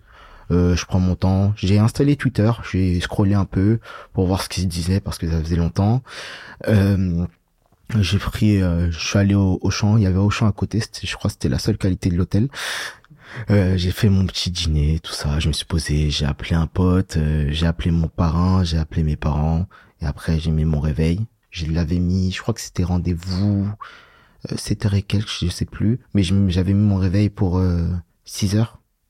6 heures et quelques, ouais, vraiment au moins une ou deux heures avant, parce que j'étais dans la même ville. Euh, après, au moment, je, je, me réveille, je vais à l'accueil, je prends mon déjeuner, etc. Ils proposaient une navette pour partir, mais je trouvais que la navette était vraiment trop tard. Du coup, euh, à un moment, je vois une fille et sa mère qui parlent du concours. Je dis, excusez-moi, vous allez au concours euh, de, de Paris 6, Sorbonne? Ils me disent, oui, oui, et tout ça. Je dis, est-ce que je peux monter avec vous? du coup, euh, les deux, ils se regardent et la mère, elle dit oui, ok, pas de souci. Ils t'ont pas abandonné au, sur le périph pour faire un concurrent de moi Non, non, non, ils ont été gentils, ils ont été gentils. Mais euh, moi, je me suis dit, bon, tu Bien vois, joué. vraiment, euh, je l'ai jamais revu, mais franchement, c'était vraiment sympa. Ah merde, elle a pas eu sa deuxième année. Ah, Ah, peut-être sais. qu'elle est en D1 là. Peut-être, je sais on pas. lui souhaite. Bonne action. Et du coup, je monte dans la voiture, j'arrive sur les lieux du concours. Euh, je retrouve euh, les amis avec lesquels j'ai travaillé le semestre. Euh, un plus particulièrement, dédicace à Adam, la troisième dédicace du, podcast. Euh, du coup, on avance, tout ça. Et là, à un moment, je vois euh, plein de tables au loin, comme ça. Il me dit, c'est là. Je lui dis, comment ça, c'est là? Et là, je me dis, je vois plein de gens installés déjà qui sortent leurs affaires et tout. Euh, on voit les représentants de la fac et tout. C'était vraiment, ça peut paraître impressionnant, mais euh, je pense qu'il faut direct euh, après passer le moment de l'impression. Il y a plein de monde, oh là là, il y a tout le monde, etc. Se mettre vraiment dedans, se dire là, c'est le jour J. On a travaillé à peu près 100 jours pour ça. Du coup, euh, il y a pas moyen que je me laisse déstabiliser. Du coup, j'étais hab- habillé avec un pull capuche et, tout. J'ai mis ma capuche. J'ai repris les dernières feuilles de brouillon qui me restaient. C'est les erreurs qui persistaient. Du coup, je les relisais en fonction de la matière avant la matière euh, de l'épreuve. Euh, après, il y a eu une pause à midi. La pause, franchement, j'avais ramené un petit sandwich. Je l'ai mangé en pas trop longtemps. il parlait de, il, il parlait, il faisait surtout un débrief des épreuves du matin, les gens avec qui j'étais. Du coup, ça m'intéressait pas trop. Ça m'intéressait pas trop. Ouais, c'est, c'était pas le- la meilleure chose à faire pour moi. Du coup, euh, je me suis un peu mis sur le côté. Je sors mon téléphone, je vois qu'il y a pas de connexion. Du coup, euh, je, je tourne un peu en rond. Je retourne à ma place et là, on reprend l'après-midi. Et le soir, petite anecdote. Ben, vous voyez l'hôtel le matin. Je suis parti avec la voiture de, La jeune fille avec sa maman. c'est ça. Au moment de sortir de l'hôtel, bah du coup il y a les il y a les tuteurs qui sortent, ils nous félicitent, tout ça, c'est la fête, etc. Puis il y a un moment où je dois retrouver des affaires pour rentrer chez moi, et je me rends compte que je sais pas du tout où c'est. C'est- mais je me rends compte en marchant parce que je me suis dit, je crois que c'est par là parce qu'on était arrivé d'une certaine euh, direction. Après, on commence à marcher 15, 20 minutes. Et là, introuvable. Euh, en plus, il faisait noir euh, vu que le soleil se couchait tôt. Du coup, euh, j'étais avec un ami euh, du semestre. Franchement, Adam, t'es un chef. Euh, franchement, moi, je me serais lâché à ce moment-là. Mais euh, du coup, on a marché à peu près une heure dans Villepinte à la recherche de mon hôtel. Et je me souvenais que du Auchan à côté. Du coup, j'arrêtais quelques gens au passage. Je disais, vous savez où il est le Auchan, s'il vous plaît Du coup, ils me donnaient des directions. On marchait, on marchait. On a on a bien randonné. Déjà qu'on était fatigué euh, à cause du concours, on avait cramé notre concentration. Fallait aussi cramer les jambes. C'était une manière de reprendre le sport. Et euh, une fois arrivé à l'hôtel, j'étais exténué. Du coup, on a pris un, on a pris un Uber pour rentrer. On s'est fait annuler un Uber parce que j'avais perdu mes clés. Mais il faut savoir que je les avais pas réellement perdues. J'avais juste posé ma valise dessus et j'ai cherché partout autour. Je me suis senti débile. Ah, c'est ça, vraiment. Du coup, on a pris un deuxième Uber. Je suis rentré chez moi, je me suis reposé direct. Je sais qu'il y avait une soirée euh, post-P1 organisée, mais j'avais vraiment pas la force d'y Mhm. participer. D'accord. Et, euh, et pour, pour la, entre les épreuves, euh, quand t'as envie de faire pipi, tout ça, c'est la guerre, faut, faut courir vite. euh. Premier arrivé, premier servi. Vraiment. T'étais bien placé ou pas? Euh, j'étais pas trop loin, du coup ça va, j'attendais pas trop. Mais euh, pour moi, je me disais, ah bon, je peux pas courir pour les toilettes. Je l'ai jamais fait dans ma vie, c'est pas aujourd'hui que ça a commencé. mais il y avait vraiment des gens qui, dès qu'on leur disait qu'ils pouvaient se lever, ils couraient pour les toilettes. C'est pas un mythe. Surtout pour les filles. ah oui, oui. Ouais. ok, donc c'était une journée de concours. Et donc t'as les résultats combien de temps après On a les résultats euh, début janvier. Je crois que le concours c'était le 17 gé- décembre. On a eu deux semaines de vacances. Euh, il me semble c'était le 13 ou le 15 janvier, je sais plus. On a eu les résultats ce jour-là. Et en fait, on avait un groupe euh, WhatsApp pour euh, parce qu'en fait le stage de pré-entrée, il était euh, par groupe, par exemple groupe 1, groupe 2 jusqu'à 17 ou 18, c'était des groupes d'élèves. Bah le jour des résultats, ils, ils parlaient vraiment tous euh, en mode c'est quand, c'est quand parce que nos résultats, ils ont pris du temps à venir. Et quand les résultats sont venus, on voit euh, une personne de notre groupe qui prend en photo les résultats et là silence radio. Mais vraiment plus personne ne parle dans le groupe. Là, je me suis dit ça c'est une mauvaise nouvelle parce que j'ai vu les notifs, j'ai vu que en gros euh, il y avait plus de nouvelles notifs après parce que j'étais pas à la bibliothèque de la Pitché ce jour-là, mais j'étais du côté de Sceaux à Jean Monnet. et j'avais gardé ma 4G activée pour, je recevais les notifs à un moment plus du tout. J'ai dit, mes résultats, je les regarde pas directement dès qu'ils sortent. Euh, j'attends le soir. Ok. Ça fait que je commence à attendre le soir. Euh, je reçois des messages de mon parrain qui me dit alors les résultats. Euh, tu les as regardés? Non. Euh, à la fin, il perdait même patience. Il me disait au pire, passe-moi ton numéro étudiant, je regarde pour toi, je te dis comment c'est. Euh, et après, même du côté mon frère qui savait que c'était euh, plus ou moins aujourd'hui mes résultats, il me demande, il me dit euh, du coup c'est comment tout ça? Quand je suis rentré chez moi, après j'ai dit j'ai pas encore regardé. Il m'a dit mais t'es fou. Je lui dis t'inquiète. De toute façon là, en fait, euh, ne pas regarder mes résultats directs, c'était euh, déjà je m'offrais la journée en me disant bon, je serais pas biaisé par mes résultats parce que dans le cas ils sont mauvais, euh, bah ils sont mauvais, ça va me démoraliser et tout. Et dans le cas ils sont bons, j'étais capable de me dire bon, allez, je prends ma journée, je prends ma semaine, on plie bagage et je reviens pas avant longtemps. Du coup, je me suis dit je fais ma journée comme si de rien n'était. Bon, ils m'ont aidé avec le fait qu'il y ait plus de messages, mais je fais ma journée comme si de rien n'était. Et après, j'ouvre le soir. Du coup, euh, le soir, j'ouvre, j'appelle Adam, euh, je lui dis, je lui dis mon classement, parce que quand j'ai ouvert, j'étais surpris, je me suis dit, mais comment ça Parce qu'en fait, je m'attendais à des résultats dans le milieu, parce que euh, avec tutorat, je me disais que j'étais dans le milieu, mais avec les gens qui qui venaient pas au concours blanc, ça allait peut-être me mettre, je sais pas, aux alentours de 500, 600 sur les 1400 personnes à peu près qu'on était. Quand j'ouvre et que je vois que je suis 322e, je me dis, Wow, franchement, euh, bon. ça va, c'est pas trop mal ce que j'ai fait. du coup, je l'appelle, je me suis dit, lui, c'est sûr qu'il est devant moi et tout. Et là, finalement, il m'appelle et il me dit, ah, ça s'est moins bien passé. Euh, il arrivait plus dans, dans les millièmes et tout. Oui. du coup, ça l'avait un peu démoralisé, ça l'avait un peu découragé. Du coup, je passe un peu du temps à le réconforter, lui dire que de toute façon, l'année n'est pas finie, et que euh, simplement finir l'année, c'est la garantie simplement de savoir se dire déjà on l'a fait cette année et aussi euh, de savoir avoir une méthode de travail pour la suite etc euh, que même en fait lui vu qu'il voulait vraiment que médecine ben c'était un peu compliqué pour lui pour le deuxième semestre. Ouais et tu, tu expliques cette différence entre vous deux de quelle manière? Euh, franchement je, je, sais pas, franchement là, directement comme ça, je, je me suis toujours posé la question parce que c'est pas quelqu'un genre, euh, c'est aussi quelqu'un de sérieux. Je pense même euh, qu'il est plus sérieux que moi et qu'il a été sérieux avant avant moi. Il est au moins aussi sérieux que moi. Du coup, en vrai, cette différence-là, je saurais pas vraiment cette différence-là, je saurais pas vraiment l'expliquer. Peut-être que en fait, euh, je me suis dit que même s'il a été sérieux tout le semestre, il y a peut-être un jour, un truc le jour du concours qui a dû le déstabiliser ou que euh, ça l'a tout simplement pas fait. Je me dis que ce sont des choses qui peuvent arriver et que ça s'est passé comme ça, qu'il en soit ainsi. Il faisait, il faisait aussi le tutorat Il faisait aussi le tutorat, mais moins que moi. Il avait une prépa. Oui je vais pas citer le nom parce que non. euh, il avait aussi une prépa, il m'a prêté des fiches euh, de temps en temps. On, se rejoignait chez lui, on faisait des, des, des rappels de cours, des révisions. Il me disait ce qu'ils lui ont expliqué, il me racontait un peu ce qu'ils lui ont expliqué euh, hmm. comme méthode raccourcie pour des matières comme la chimie où j'avais un peu quelques difficultés. Euh, mais franchement, c'était carré. Je vois pas un moment où il s'est vraiment découragé, où il a moins travaillé avec moi. Et pendant les concours blancs, il était classé comment?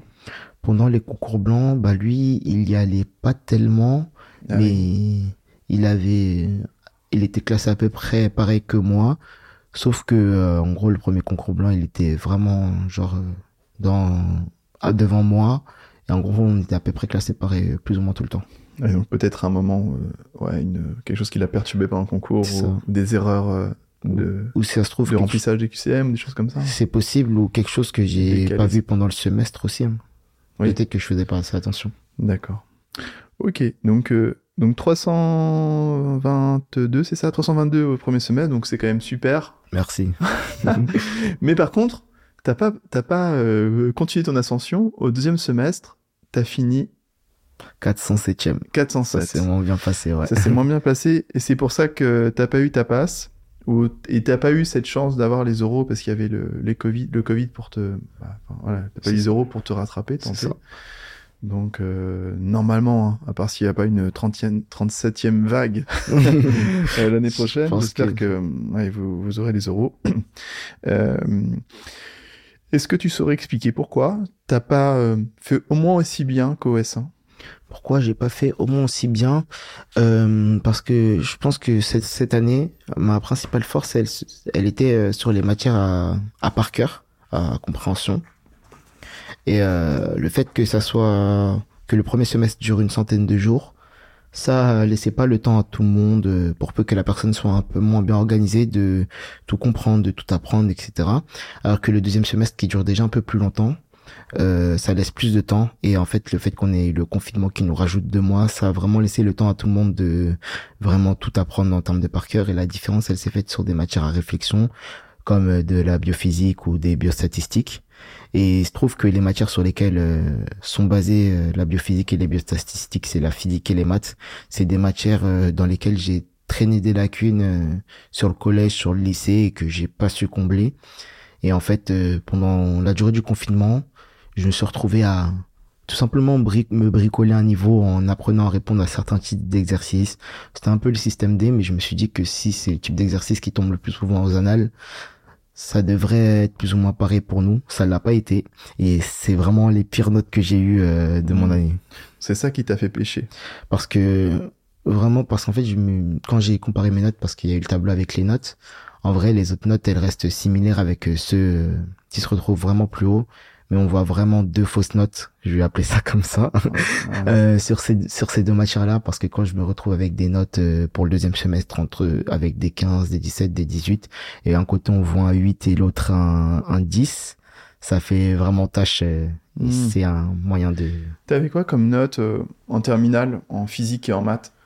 Euh, en maths, j'ai eu à peu près, j'étais entre 6 et 8 à l'année. Ouais. Mon prof de maths, il s'inquiétait vraiment pour moi et il me demandait si j'allais vraiment avoir le bac euh, parce qu'il me voyait que en maths du coup. Euh, physique, vraiment le prof avec euh, toute euh, toute l'aide qu'il m'a donnée, franchement, c'était vraiment une crème mais bon, pas à son âme mais franchement, c'était vraiment le meilleur un des meilleurs profs de physique que j'ai croisé. franchement, je me suis retrouvé avec 6 et 8 en maths 9 en physique, mais vraiment à 9 avec le maximum de mon potentiel. D'accord. Ah, donc tu fais vraiment des blocages avec ces deux matières Vraiment, c'était. C'était, je, traînais un peu les pieds quand il fallait en maths, aller en maths en physique. Ah oui, donc c'est pas forcément lié à ton lycée, mais c'est lié à toi. De base, parce que c'est, je savais déjà que au collège j'avais quelques soucis, mais ça allait mais vraiment quand je suis arrivé au lycée, parce que déjà au lycée en seconde, euh, ceux de Maurice Genevois savent, mais euh, il y a certains profs, euh, par exemple en physique, où c'est un peu compliqué de faire cours avec eux. Euh, des profs, euh, je vais pas viser personne, mais en, gros, mais en gros, on faisait pas tellement cours de physique en seconde avec eux, parce qu'on est tombé sur une prof qui, avec qui c'était un peu compliqué de faire cours. Du coup, euh, il m'a manqué un peu une année. C'est ça. ok. Euh, ok. Et avec le recul, là, euh, qu'est-ce que tu ferais différemment du coup pour, euh, ben, pour essayer d'avoir au moins 12-13 quoi dans ces matières-là? Comment t'aurais pu faire à l'époque? En terminale, j'ai déjà suivi un stage de physique. Je, déjà, je pense que j'en aurais suivi plus et même avant, dès la seconde. Et malgré la difficulté de faire cours en classe traditionnellement. Bon, je dis ça parce que maintenant, euh, ça fait plusieurs années que je suis dans le supérieur. J'aurais peut-être cherché à faire des cours de mon côté, à essayer de vraiment... Ou de chercher euh, pas toi-même. C'est ça, de vraiment mm. euh, essayer de pas traîner ces lacunes. Parce que je sais à quel point ça va coûter cher. Ah bah, je sais, je sais comment j'ai dû serrer le point quand on m'a dit, mais ça c'est de la terminale, ça c'est du lycée, je vais voir, c'est tout simple. Moi je disais, oui, oui, t'inquiète, c'est tout simple. Et, et j'avais le seum parce que je me disais que ça, même le lycée, je savais pas faire. D'accord. Bon, Bon, tant pis, mais de toute façon, c'est pas grave, t'es en P2 aujourd'hui. Donc, revenons à notre S2. Bon, t'es déçu évidemment, j'imagine, de pas avoir la deuxième année. Je pense que t'étais à peu près à une petite centaine de places, euh, près à peu près. C'est ça, ouais. Euh, pour avoir médecine. Avec, euh, voilà, et donc, bon, tu, tu restes dans les filières de santé avec, avec une inscription en licence? C'est ça. en fait, moi, à la base, j'hésitais surtout entre la première année commune aux études de santé et les STAPS, sciences techniques des activités physiques et sportives. J'hésitais fortement entre les deux, puis en fait au final j'étais venu au fait de me dire je tente la première année, si ça passe pas, je vais en STAPS. Mais pendant la première année, je me suis dit que je pas en fait faire STAPS autant que je pensais. Du coup, j'ai dit dans tous les cas, euh, que si je pouvais encore tenter une fois d'avoir euh, médecine ou peut-être qu'une autre filière de santé allait m'intéresser, comme par exemple l'odontologie ou pourquoi pas la pharmacie, pouvait m'intéresser. Même si je l'avais déjà eu, je me suis dit que je voulais quand même retenter encore une fois. Si je pouvais encore retenter, ben je retente et je vois ce qu'il en est. D'accord. Est-ce que tu peux nous expliquer concrètement comment ça se passe quand on rentre dans une L2 avec une option euh, filière de santé pour euh, et voilà comment comment après tu peux euh, candidater pour rejoindre la P2 Alors dans mon dans mon cas vu qu'en gros même si je n'ai pas eu médecine j'ai validé ma première année je rentre directement à L2 pour ceux qui ne valident pas leur première année ils doivent passer par euh, une, ils retombent directement en L1. Moi, je suis allé directement en L2 parce que j'ai validé ma première année. Ok? Du coup, euh, il y a d'abord une une période de choix à la fin de l'année où on choisit dans quelle dans quelle licence on va. Moi, je suis allé dans une licence de sciences de la vie, de biologie. Et en gros, euh, au début de l'année, on arrive, on est vraiment intégré à la faculté. J'étais à Jussieu. On est vraiment étudiant à Jussieu en biologie avec euh, un message de la faculté de médecine qui nous dit euh, alors pour ce jour-là, euh, vous avez pour un tel jour en c'était vers décembre ou janvier, je m'en souviens plus. Vous avez ces deux matchs, vous avez deux matières à réviser, ces deux matières qui font, qui ont fait partie de votre enseignement en première année. Vous devez les revoir et en gros il y a un, un mini concours, des partiels en plus. C'est ça l'option santé. Euh, du coup, on fait ça sur euh, les deux semestres. Et en gros, entre les deux semestres, euh, si on veut déposer notre candidature pour accéder au deuxième, à la deuxième année de santé, médecine, odontologie ou le reste, on doit déposer un dossier contenant une lettre de motivation et des relevés de notes de ces épreuves de santé, ainsi que du premier semestre de, premier semestre de l'année de licence de laquelle, de l'année de laquelle on dépose. Le reste des notes, ils, les ont. Je sais pas si on a des, s'ils se servent des autres documents qu'on a déposés avant ou s'ils les retrouvent, peu importe. Mais en gros, faut déposer euh, les deux motivations, plus important, et relever une note. D'accord. Donc, sont pris en compte tes notes de licence, tes, les, les matières qui correspondent à la filière santé. C'est ça. Donc, la physio, la nat, la pharmaco. Euh, ouais, on a fait pour mon année. Là, ça a changé, ça change en fonction des années, mais l'année où je suis passé, c'était euh, physiologie, anatomie, euh, anatomie aux deux semestres, parce que à Sorbonne, elle est coupée en deux parties, et euh, de la pharmacologie, c'est ça. D'accord, ah, ça change tous les ans. Ça change en fonction de l'année de licence. Par exemple, là, ce qu'on a fait, vu que c'était vraiment l'année où ils mettaient en place cette licence option santé, bah tout le monde avait la même chose, sauf que maintenant, ce que j'ai passé, c'est ce que les gens passent en première année de licence. En deuxième année de licence, maintenant, il passe euh, d'autres matières. Il passe de la biochimie. Euh, et je sais plus le reste, mais en gros, euh, ça change en fonction. En fait, c'est fait exprès pour que ceux qui passent directement en licence accès santé euh, aient aussi différentes matières différentes à passer en fonction des années. Si par exemple la personne rentre en accès en licence accès santé en L1 et dépose son dossier en L3, elle aura vu au moins six matières différentes. Je comprends. D'accord. Donc les notes de licence, les, les, euh, les matières de, de, de l'option euh, accès santé, euh, plus une lettre de motivation. Comment tu as fait ta lettre de motivation? Comment j'ai fait ma lettre de motivation? Euh, Je pense que pour savoir comment j'ai fait ma lettre de motivation ou comment j'ai passé mon année, il faut que je revienne sur un point important, je pense primordial c'est que entre c'est que après ma première année j'ai rencontré d'autres personnes. Vraiment j'ai un peu élargi mon entourage j'ai un peu parlé aux autres. On a partagé nos expériences et tout. Et ça m'a permis vraiment de me faire un, un vrai groupe d'amis. Des gens qui sont passés par là des gens qui voulaient qui sont aussi en licence des gens qui qui venaient de finir euh, cette année de licence et qui sont revenus en médecine grâce à cela. Et euh, en fait, c'était vraiment l'occasion de partager. Et en vrai, y a, là, là, je suis encore pote avec euh, des gens que j'ai rencontrés là-bas. Et euh, en fait, on s'est vraiment tous entraidés pour, euh, on s'est vraiment, genre on était à peu près une dizaine, on s'est vraiment tous tirés vers le haut pour euh, s'emmener plus ou moins tous en médecine ou tous dans les filières de santé qu'on voulait. Et du coup, ma lettre de motivation, en fait, il y a eu deux choses. En fait, moi, je voyais un peu l'année en, en, je dirais, cinq ou six parties. Je voyais les notes de licence, euh, je voyais les notes d'option santé, euh, euh, du coup, euh, un, les notes de licence, les épreuves de santé 2 et 3, la lettre de motivation 4 et l'oral 5. Ok. Du coup, je mettais les trois premiers, les notes écrites entre guillemets ensemble. Ça, ça allait à peu près. En termes de notes, ça allait, je m'en sortais. Et euh, j'ai eu beaucoup de difficultés pour la lettre de, pour la préparation de la lettre de motivation et pour la préparation de l'oral. Vraiment, ça c'était euh, deux plaies que j'ai eu du mal à, à faire. J'ai heureusement que ces gens-là qui m'ont entouré par la suite de ma première année, ces ces amis-là, ils m'ont aidé, ils m'ont tiré vers le haut, ils m'ont remotivé quand ça allait pas et je les remercie euh, vraiment pour ça. Et donc concrètement, comment ça s'est passé? Comment ça s'est passé? Euh, On avait à peu près un mois pour la faire pendant quasiment un mois, je savais pas quoi écrire parce que le but c'était vraiment de se présenter, euh, de dire pourquoi on voulait parce qu'en fait on faisait une lettre par filière. J'ai fait une lettre pour médecine et une lettre pour l'odontologie. Le but c'était vraiment de se présenter, d'expliquer pourquoi on veut faire euh, la filière en question, euh, de parler peut-être de nos expériences, de ce qu'elles nous ont apporté, euh, de ce qu'on voudrait faire dans le cas où on est pris dans une telle filière et euh, pourquoi nous et pas une des 300 autres personnes qui est avec nous. Hmm, d'accord. Et, et, donc, du coup, tu dis que tu as eu du mal. Est-ce que tu as fait un premier jet? Tu l'as donné à tes amis qui ont, qui ont lu, qui ont corrigé ou Comment tu as fait? J'ai fait un premier jet, ils ont lu, ils ont corrigé. J'ai fait un deuxième jet qu'ils ont lu et qu'ils ont corrigé. Je peux continuer comme ça jusqu'au euh, vraiment. euh, j'ai beaucoup écrit, j'ai beaucoup brouillonné. Je sais pas si ça se dit, mais c'est un nouveau mot.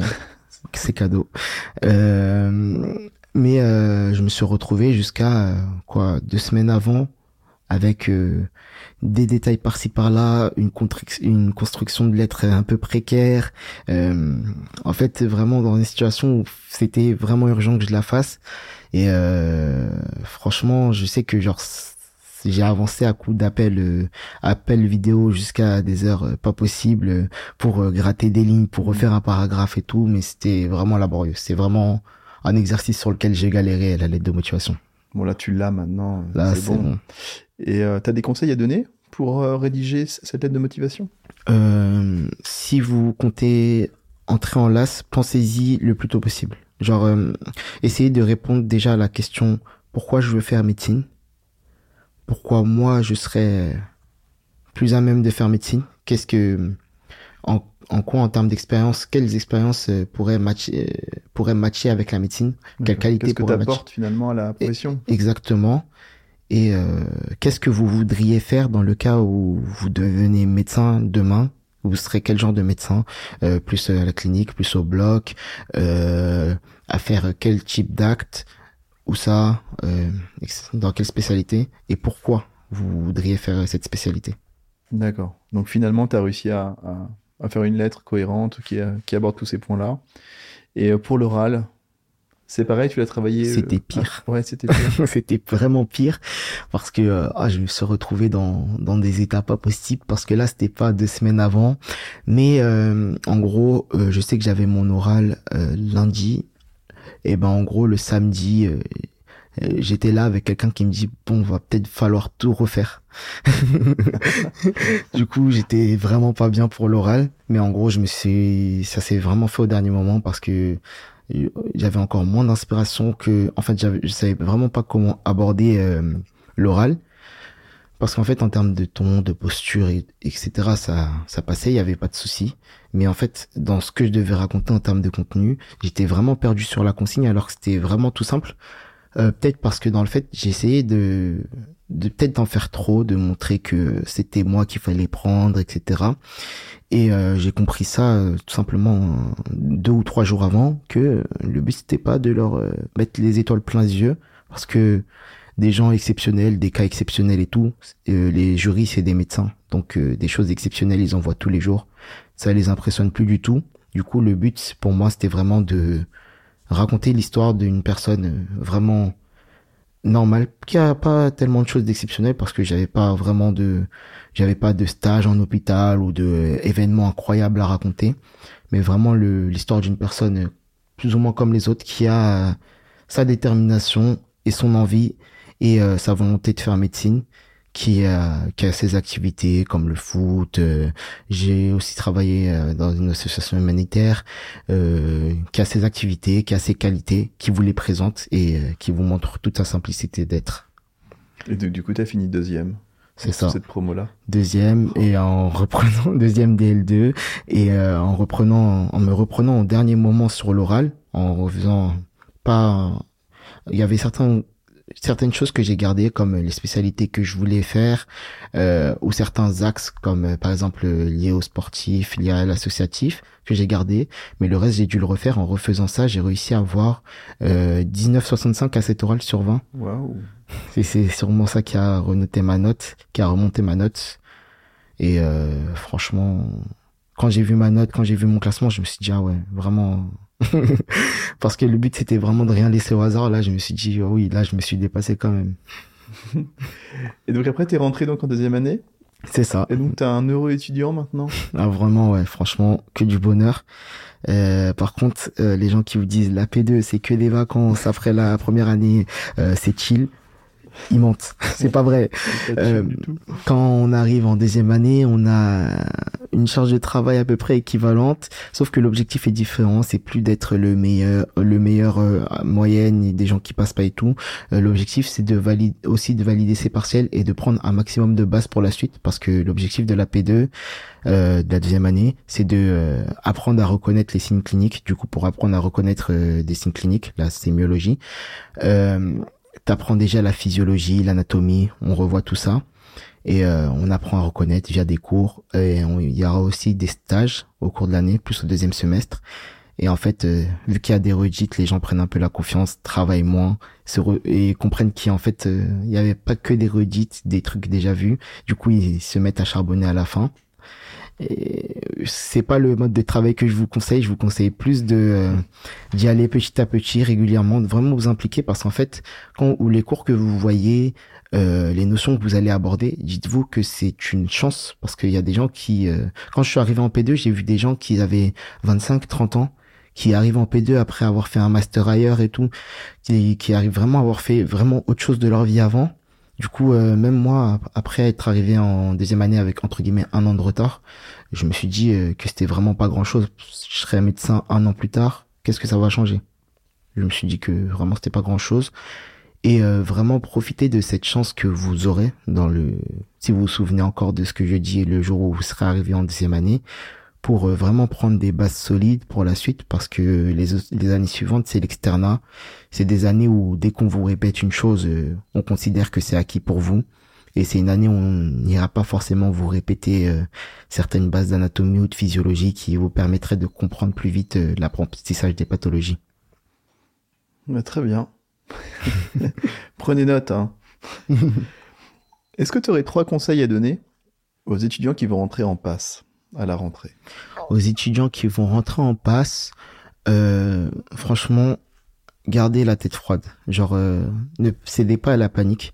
Je dis pas de devenir des machines euh, euh sans émotion et tout, parce que ça c'est totalement impossible. Mais euh, par ne cédez pas à la panique, c'est aussi ne vous ne vous inventez pas de vie. Je pense que ça sera mon deuxième conseil, mais j'y reviendrai plus tard.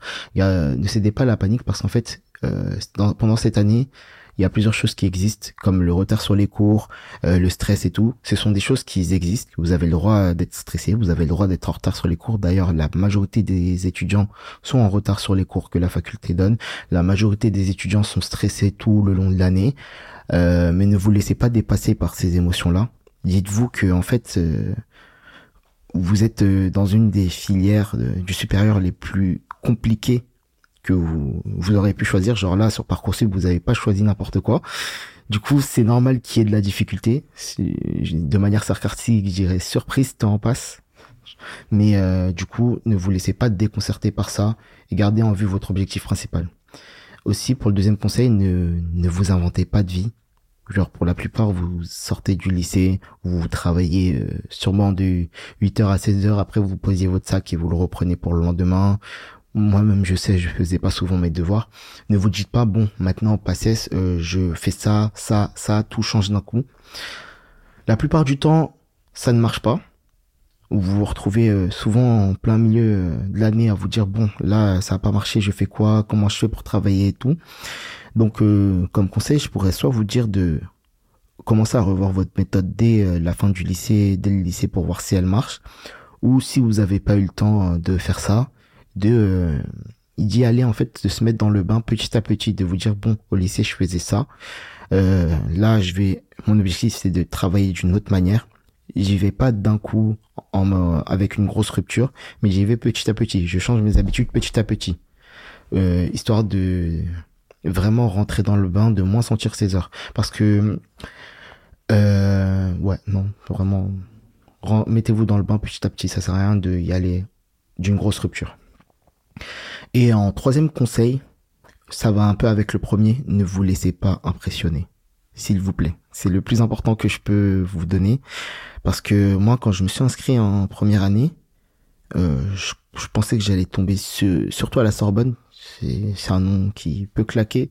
Je pensais tomber sur euh, des machines, des gens trop forts pour moi, que des fils de médecins, que des gens euh, qui savaient déjà tout sur la première année.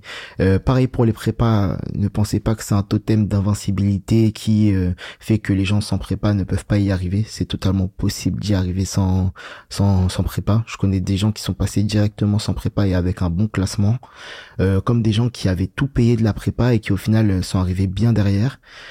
Euh, vous entendrez des gens vous parler des cours d'avance, des gens réciter des, des, trucs, des gens poser plein de questions sur des trucs que vous auriez même pas soupçonné. Euh, vous laissez pas impressionner par tout ça. Chacun son rythme. Le but c'est d'être prêt le jour du concours. Le but c'est pas d'être prêt pour la route. Le but c'est pas d'être prêt pour. Euh, le but c'est vraiment d'être prêt le jour J. Donc euh, même si vous savez pas certains trucs à un moment donné, relax. Ok? Euh, pour reprendre sur le fait de ne pas se laisser impressionner, on peut aussi parler des nombres d'heures de travail. Il y a, j'ai été à un forum euh, pour euh, d'orientation pour la jeunesse il y a deux jours. Et, j'ai vu plusieurs lycéens, collégiens qui viennent, qui me demandent oui et toi tu travailles combien d'heures? Ce que je préférais leur dire c'est je j'aime pas compter un nombre d'heures parce que en fait c'est pas significatif. Tu peux travailler par exemple je sais pas 14 heures mais si dans ces 14 heures tu fais pas grand chose, tu lis de travers, euh, tu travailles pas d'une manière euh, efficace, coordonnée, pas de la manière où tu te sens le plus à l'aise, tu feras peut-être moins bien que quelqu'un qui travaille 8, euh, 10 heures, mais avec la manière dont il est le plus à l'aise lui. Donc vraiment, si vous deviez privilégier quelque chose, ça serait plus l'efficacité et la qualité de votre travail qu'à la quantité. Et aussi, quand quelqu'un vous dit, ouais, je travaille, je travaille 8 heures, vous dites, waouh, incroyable ça équivaut à 8h 17h mais euh, juste sans sans compter la pause midi c'est tout. Et en 10 heures de travail ça équivaudrait euh, à 8h 17h avec 2 heures de devoir après. Donc en soi on peut vous dire 8 10 heures de travail en soi ne vous laissez pas impressionner parce que c'est peut-être des choses que vous faites déjà eh ben merci Ibrahim pour tous ces conseils. De rien. Pour cet échange riche. Ben, je te souhaite euh, bonne continuation dans tes études. Merci beaucoup. Et à bientôt. Merci, à bientôt et bon courage. Au revoir. Au revoir. Bravo, vous avez écouté jusqu'au bout. Merci de partager cet épisode à tous ceux que vous connaissez et qui vont tenter médecine, pharma, sage-femme, dentaire ou kiné. Si ça vous a plu, alors mettez 5 étoiles et abonnez-vous à la chaîne. C'est vraiment important, c'est ce qui me fait ressortir des classements. Si vous adorez les podcasts et que vous préparez le pass, je suis sûr que vous adorerez Hippocast l'appli. Les cours dans tes oreilles, le pass dans ta poche. Allez vite voir sur hippocast.fr. À bientôt